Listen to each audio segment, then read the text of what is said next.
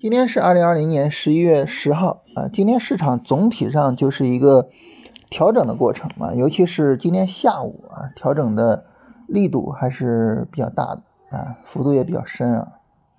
嗯，那么这个调整呢，和昨天尾盘的调整，嗯，综合到一起，整体上呢就构成了一个三十分钟的调整。我们昨天也说了啊，这个三十分钟调整也很正常啊。后边呢，如果说有一个新的三十分钟上涨，呃，这个上涨如果说力度比较一般啊，跟前面的三十分钟上涨呢形成背离，那这个时候就不一样了啊，这就是一个日线、短线上涨的终结。啊，那这个日线、短线上涨很明显就是说从十一月二号以来的这个上涨，啊，持续了一周啊，基本上也算是一个正常的时间长度啊，一周。然后呢，后边如果结束有一个新的日线调整啊，很正常的走势啊。这个日线调整如果说是力度小的啊，后边就持续涨起来了啊。但是尽管说它是一个正常的走势，但是呢，它有两个问题。第一个问题呢，就是呃，在大盘日线调整的时候呢，有些时候这个个股调整呢可能会相对深一点啊。还有一个问题呢，就是我我们现在也没办法确定，是吧？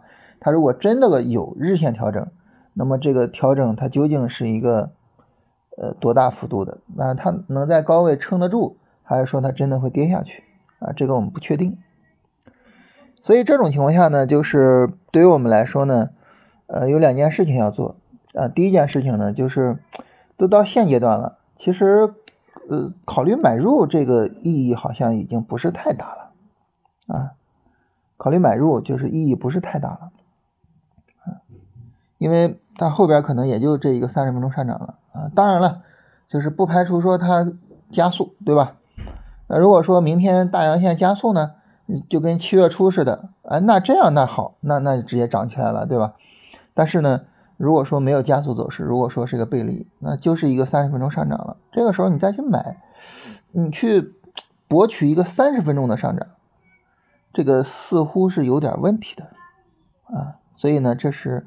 第一点，第二点是什么呢？第二点就是，其实还还是强调那个啊，就是说个股的节奏上来说呢，它需要去止盈啊，我们也需要去做一些止盈啊，因为后边呢日线可能大盘需要一个调整啊，日线短线的调整啊，不是日线波段，它需要一个日线短线的调整。那么这个时候呢，这个我们把股票卖掉之后呢，可以考虑暂时的不去接股票。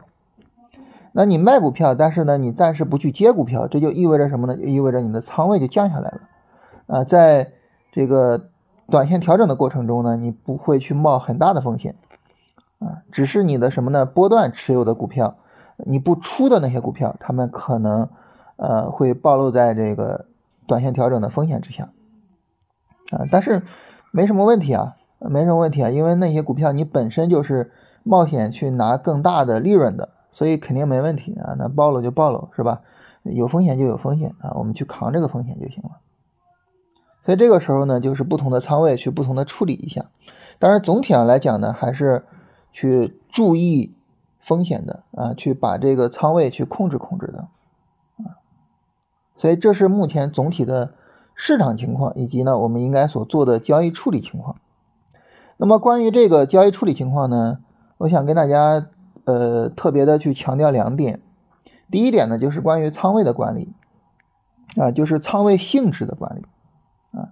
这个仓位性质的管理是指的什么呢？就是说我们呃有一些交易呢，我们是做波段的仓位；有些交易呢是做短线的仓位啊。短线的仓位呢，那么短线见顶，我们该止盈就止盈了，是吧？短线调整走出来，我们再进。波段的仓位呢，就一直持有。这种仓位结构呢，它会在。呃，就是帮助我们在任何的市场下，你都可能保持比较从容的状态，啊，因为市场它是有偶然性的哈，就是你比如说这个明天，假设明天上涨啊，涨得不是很好，我们出来了啊，假设，那这个时候呢，那么市场如果说略微调整，然后就暴涨，啊，那你短线仓位降下来了，你就赚钱赚的少了嘛，对吧？但是没关系啊，你还是赚的呀。你还有波段仓位，你还是赚的，对吧？那假设我们如果说出来之后它暴跌呢？那你也没关系啊，你赔的少啊，对吧？所以这个时候你发现你就相对来说就会比较从容，你手里边有一部分仓位，它无论怎么涨怎么跌，你都比较从容，都比较好处理。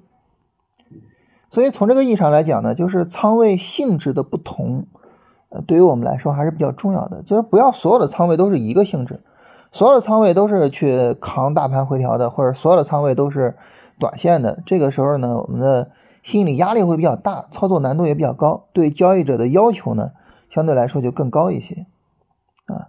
所以这是第一个要跟大家聊的。第二个呢，我想跟大家聊一聊，就是我们操作的这个规划性。为什么想跟大家聊这一点呢？就是，呃，一直到现在啊，到此时此刻，整整一天了，从早晨，然后到现在，大家加了我们微信之后问的最多的问题，我 我不知道大家能不能猜出来是什么。整整一天，今天整整一天。啊，或者昨天整整一天，或者再往前，就是每一天，大家问的最多的问题都是某某股票是否符合龙回头，能不能买入？大家问的最多的问题就是这个。我我很少见到，呃，有人问，比如说能不能卖出或者什么的，就是大家总是盯着说这个机会我能不能去买，那个机会我能不能去买。就是问的最多的都是这个，但是你说大盘运行到此时此刻，从十一月二号到现在涨了这么长时间，这个时候你去买，会不会有问题？我们有没有想过，就是我们在这个时候还在想着这股票它是不是龙回头，我能不能买，是不是有问题？同时呢，从十一月二号到现在，大盘一直在涨，然后这个股票就一直横着，一直没有涨。这个时候，呃，你你你你有没有觉得有点担心，对吧？那大盘一直在涨，但是它不涨，它一直横着，你有没有担心？当然，有可能是因为这个股票的节奏和大盘不一样啊，大盘不涨了，然后这股票开始涨，这也很正常，非常正常啊。但是呢，你说从大概率的角度，嗯嗯，你是不是会有点担心？所以从这个意义上来讲呢，我觉得就是。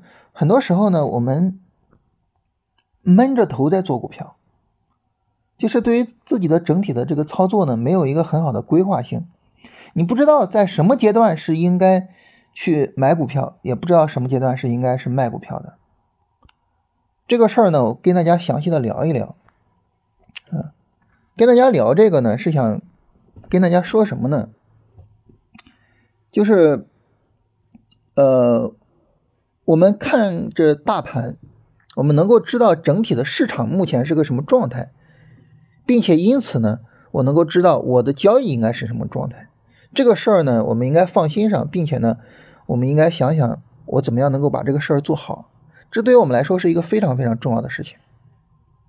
这就跟什么呢？你比如说一个农民，啊，他需要知道这个。春云，夏种，秋收，冬藏，是吧？就是什么节气干什么事情。现在呢，我们外边的田地里面都是什么呢？我我我是山东人啊，然后现在在北京生活。在山东的话呢，现在的外面的田野里边都是冬小麦。冬小麦是秋天播种的啊。然后呢，现在呢，他们这个。准备去过冬，然后呢，冬天过去之后，这个秋小麦长起来，到夏天收割了，去种上一些经济作物，比如说花生啊什么的。到秋天去收花生，然后再种上冬小麦，一年两熟。这是我我们那个地方种地，就它是有一个非常简单的这种一种循环的这个顺序。非常简单的循环，我们从小就看着这个循环，一步一步的。其实股票也是一样，这里呢，我们不涉及到说你是做什么级别交易的，你做波段交易也是这样，你做短线交易也是这样，都是这样的。啊，你做波段交易的话呢，就是你去看那个日线波段它的一个运行方式。你做短线，你做日线、短线的话，这个时候呢，你到三十分钟看，它不也是波段嘛，是吧？三十分钟上也是波段。那么整体上一个波段的运行，它会呈现为一个什么状态呢？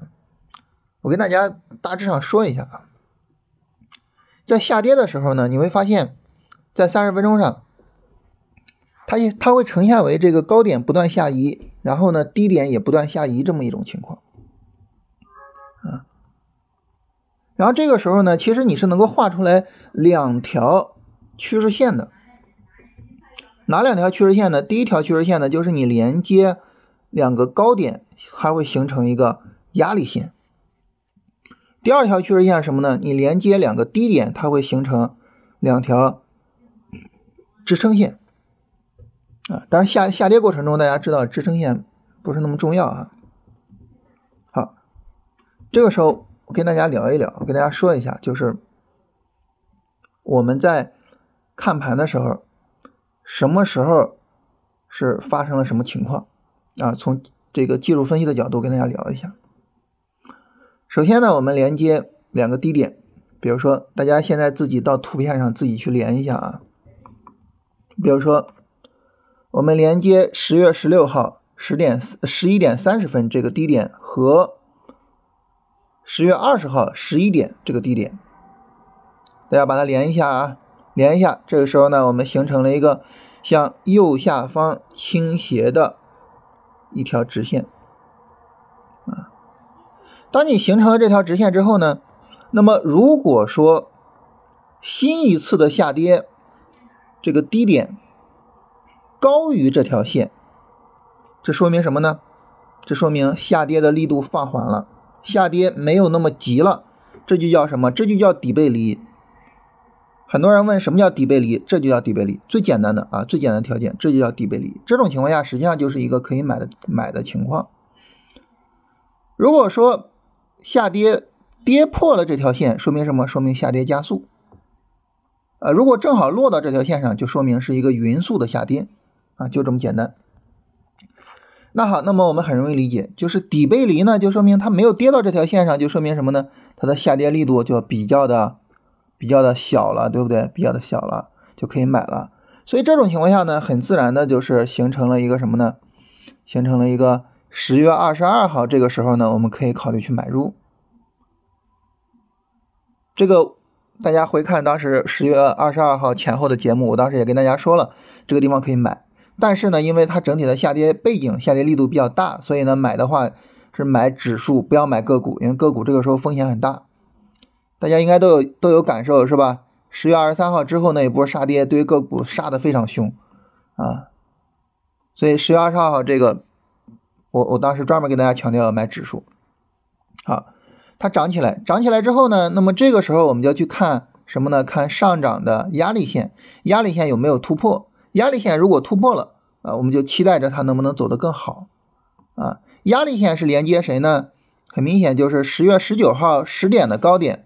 和十月二十一号十点的这个高点，那很明显，这个压力线被向上突破了，但是突破的幅度并不大，然后很快又下来了，所以这个走势很不理想，很不理想啊，然后又接着往下跌，接着往下跌之后呢，这个时候我们继续去看，继续去看啊，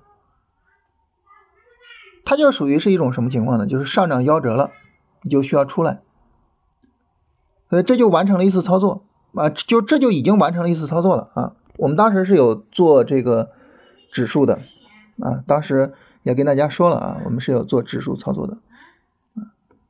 然后在这个过程中，下跌没有触到压力线，这就好比你在种地啊，上涨突破了，上涨突破了这个上方的这个这条压力线。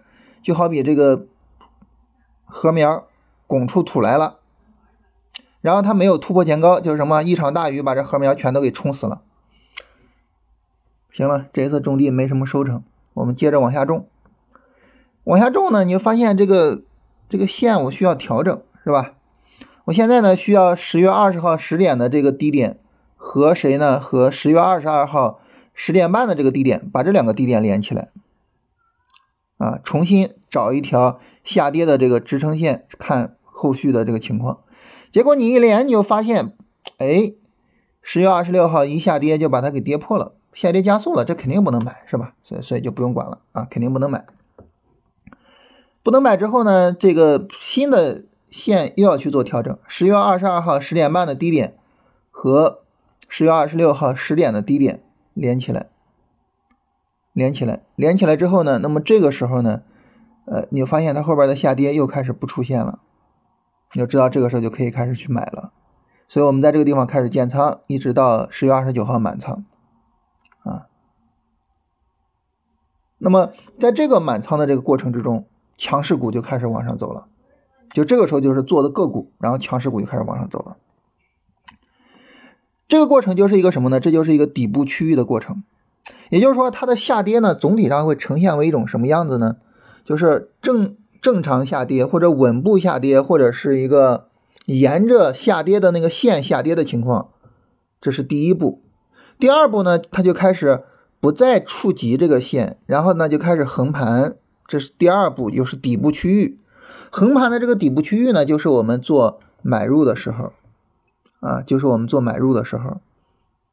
买入之后呢，如果说强势股开始向上突破，然后开始往上走，这个时候不仅仅是禾苗拱出来了，而且是它已经能够扛风雨了。有一些风风雨雨，你就不用太担心了。所以很多时候就是大家会觉得疑惑，为什么在十月三十号那个暴跌的时候，我们会满仓去扛暴跌啊？十月三十号收盘，我跟大家谈笑风生，是吧？我说这个暴跌，我在陪着你们。为什么？因为禾苗已经拱出来，已经能自己照顾自己了。那点风雨已经没有办法把它给摧毁了。强势股已经走得非常强了。有时候你看那些比较强的股票，已经远远的向上突破了下跌的压力线，甚至突破了前高。这就是什么呢？这就是一个出土的过程，这就是第三步。当第三步走出来呢，那么这个时候市场就是一个进入到一个上涨的过程。所以总体上的反转呢，就是三个大的部分。第一个大的部分呢，就是正常往下跌，啊，它的标志呢就是你连接低点画线，它新的下跌会跌到低点上，甚至会跌破低点，这是一个正常的下跌过程。第二个部分呢，是一个在底部横盘的过程，它的标志呢就是新的下跌已经不再跌到你连接两个低点所形成的那条线上了，这个时候就是你的建仓区域，底部横盘就是你的一个建仓区域，就是建仓，它不它不它不是一个简单的说买点啊买点，不不是底部横盘的那个区域就是你的建仓区域。如果说你能比我有耐心，因为我比较没有耐心啊，我觉得当时都是大好的机会哇，新能源车啊，光伏，哇塞，这机会太好了，所以买的特别着急，然后很快就满仓了。如果说你有耐心一些，你那么十月三十号这个也是底部横盘区域，是吧？我们连接的那个低点，连接的那两个低点，那十月三十号那么暴跌，它都没有跌到那个低点啊，是吧？都没有跌到那个线，是吧？都没有跌到那个线。你怕什么呀？那就是买入的区域，对不对？那都是可以去买的地方啊，所以这是整个就是一个大的建仓区域，这是第二个大的部分。第三个大的部分呢，就是向上突破压力线以及什么向上突破前高。所以这就是为什么我跟大家说，十一月四号是最后的建仓机会呢，对吧？十一月四号、十一月三号、十一月四号这两天最后的建仓机会，就是因为这就是一个横盘向上突破高位的。一个情况啊，所以这是第三个阶段。所以总体呢，一个下跌转上涨这么三个大的阶段。这三个大的阶段呢，就是第二个阶段是主要的建仓区域，第三个阶段就是向上突破压力线横盘，并且为最后向上突破前高做准备的那个阶段是最后买入的阶段，也就是我们所说的延续性进场位。所以这是总体上下跌转上涨。那么这个下跌转上涨，你就很自然的能够给自己去安排啊。我应该在什么时候去买入？然后，呃，而且呢，但是呢，我我们发现有一个问题，你发现没有？就是你的重点买入区域是第二个阶段，但是第二个阶段什么呢？一切都不确定，一切看着都是风险，风险，风险，风雨飘摇。所有人看到的都是下跌，所有人看到的都是风险，所有人都是看到的都是这个市场完了。我们这聊的还是短线的操作。你如果是波段操作，我的老天，大盘跌好几个月，是吧？波段操作，大盘跌好几个月，大盘跌好几个月，你不想吗？更是完了。个股跌好几个月，你去搜研报，你搜研报，你发现很有意思。个股涨几个月之后，全都是好消息；个股跌几个月之后，你去搜吧，搜不到，根本就没有。谁会去写一个股票下跌的研报啊？是吧？但是你你找消息呢，也都是坏消息。为什么呢？那消息都是跟着股市走的，啊。它股票在下跌，你非得说这个股市有有有有利好，你说你这啥意思呀，是吧？你的消息解释不了这个股市的行情啊，所以有这么一个情况，所以这种情况下呢，就会导致我们在真正该买的时候不敢去买，而到第三个阶段，嗯，给你最后买的时候呢，你又害怕恐高，你又害怕是吧？太高了，你又不敢买。就总之就是买入，你会发现永远是你不敢买的时候是最好的时候。然后呢，市场开始涨，上涨呢也分成三个阶段。第一个阶段呢，就是你连接两个高点，注意啊，因为一般在看上涨的时候都喜欢连接低点找支撑线，其实不是，你连接两个高点啊，你比如说我们就是连接这个十一月三号的这个高点和什么呢？和十一月五号的高点是吧？我们连接，连接上之后呢，那么这个时候你看后续的这个上涨，后续的上涨呢，它如果能够落到这个高点上啊，那么很明显就是能够落到这这条线上，这就是在稳步的上涨啊，稳步的上涨，很明显就是昨天拉升的这个高点正好就到这条线上，然后就结束了。大家可以画一下，你自己看一下，就到这条线就结束了，这就是稳步的上涨。注意是三十分钟啊，画三十分钟啊，稳步的上涨。那么如果说明天上涨，但是触不到这条线，这就是什么？第一阶段结束了，开始进入第二阶段，就高位的去横盘，就是上涨已经没办法有有那么强的力度了。这个阶段就是一个什么？就是一个出货区域啊。当然，如果说你要是止盈比较快的话，那么其实可以在触到这条线的时候就去做止盈。啊，也就是昨天就去做止盈啊，那么止盈比较慢，就是明天啊，当然也看个股的情况啊。然后呢，这就是高位在止盈，这是第二个阶段。第三个阶段是什么呢？就是向下跌破支撑线，支撑线是连接谁呢？就是连接十一月四号的低点和十一月六号的低点啊。然后呢，连接了这两个低点，如果说后续这个一直受到这样两个低点的支撑。就是一直受到这这条线的支撑，你就不用改。但是呢，你发现今天调整的低点很明显没有落到这条线上。如果明天直接涨哈，你就需要去调整一下这条线啊，调整一下这条线啊，就是这个线是需要不断的去做调整的啊。这是关于说这个情况。那么这个时候呢，就是一旦破掉这条线，尤其是一旦跌破前低，就进入第三个阶段，就上涨结束了。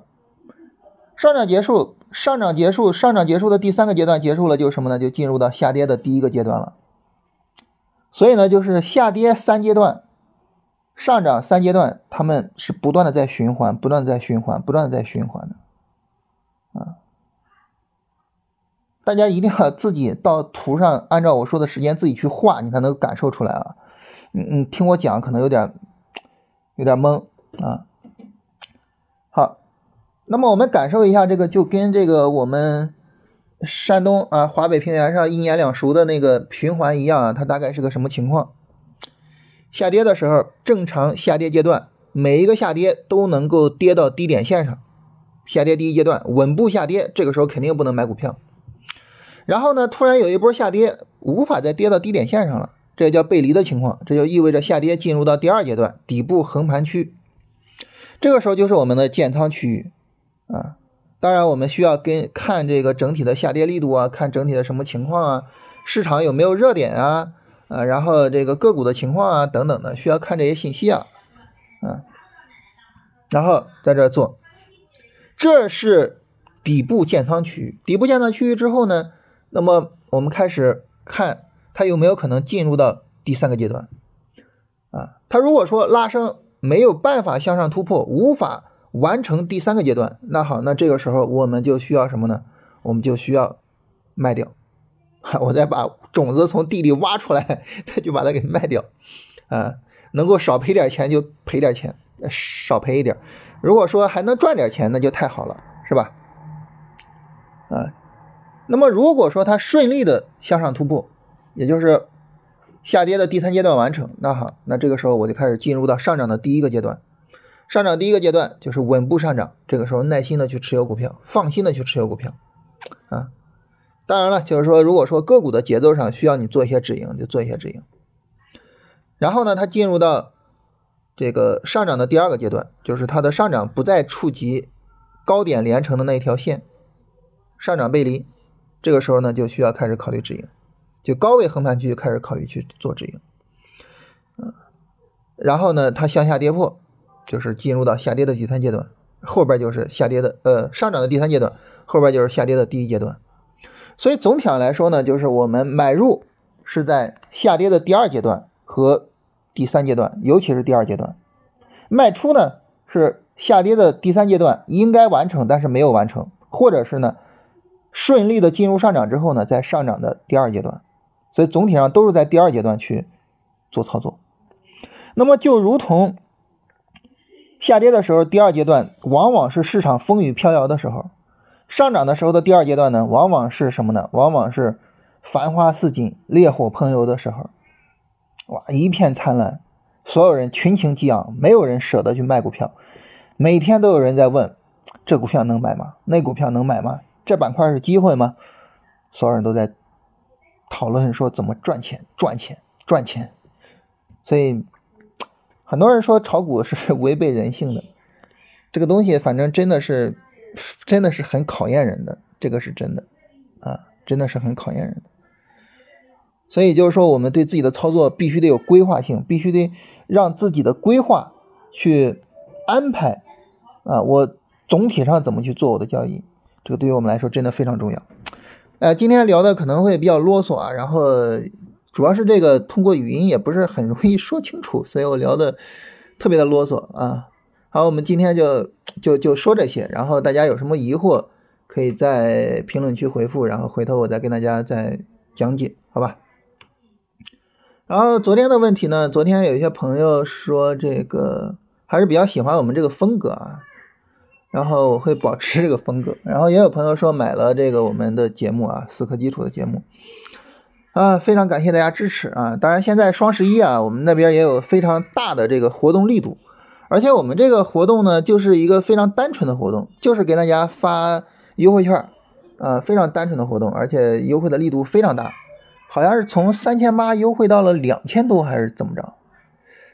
我也没太仔细看啊，我我我是今天早晨瞅了一眼。瞅了一眼，把我给吓一跳，然后我还发了朋友圈说啊，说这个一般双十一活动都是买家剁手，我们这边直接就是卖家剁手，而且规则很简单，就给你优惠券，直接降价就完了，其他什么都没有。哎呀，这个心疼的，今天上午少吃了俩鸡腿啊。然后大家如果说对我们这个节目有兴趣的话，可以去呃加我们微信联系一下啊。龙回头二零二零啊，龙回头的全拼。呃，有朋友问说反弹和拉升有什么区别？很简单啊，力度不一样啊。反弹这个力度就是下跌，然后比较急，然后反弹力度比较小。上涨呢就是上涨力度比较大，回调力度比较小，就是力度的区别是最简单的。然后日线进场等一个反弹，再一个下跌。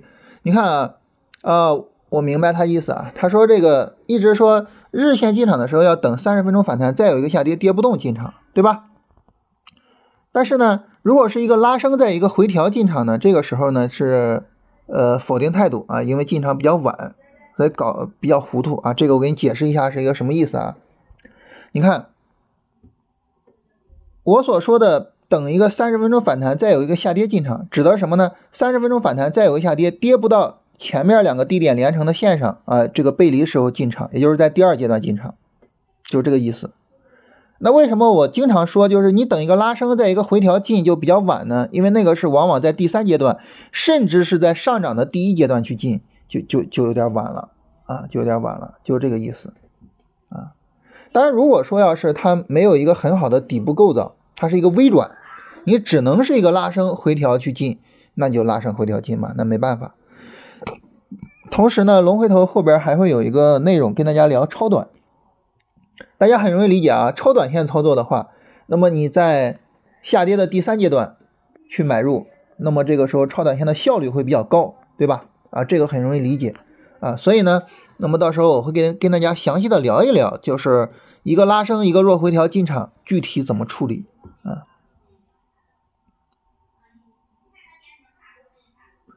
这个我我我后来，因为大家有有些人问这个王斌啊什么什么的，我后来搞清楚是怎么回事了啊！我在呃喜马拉雅搜了一下王斌，然后呢搜到了一个节目，很有意思的是这个节目的头像和我们的头像比较像啊，所以呢就导致大家可能误解啊，我们是这个王斌老师啊，所以我我觉得可能是这样的，这个我我我不太清楚我们为什么会。为什么会撞了这个撞了这个这个头像啊？这个很有意思啊，不知道为什么啊，嗯，然后大家就误解为我们是他们或者是什么，然后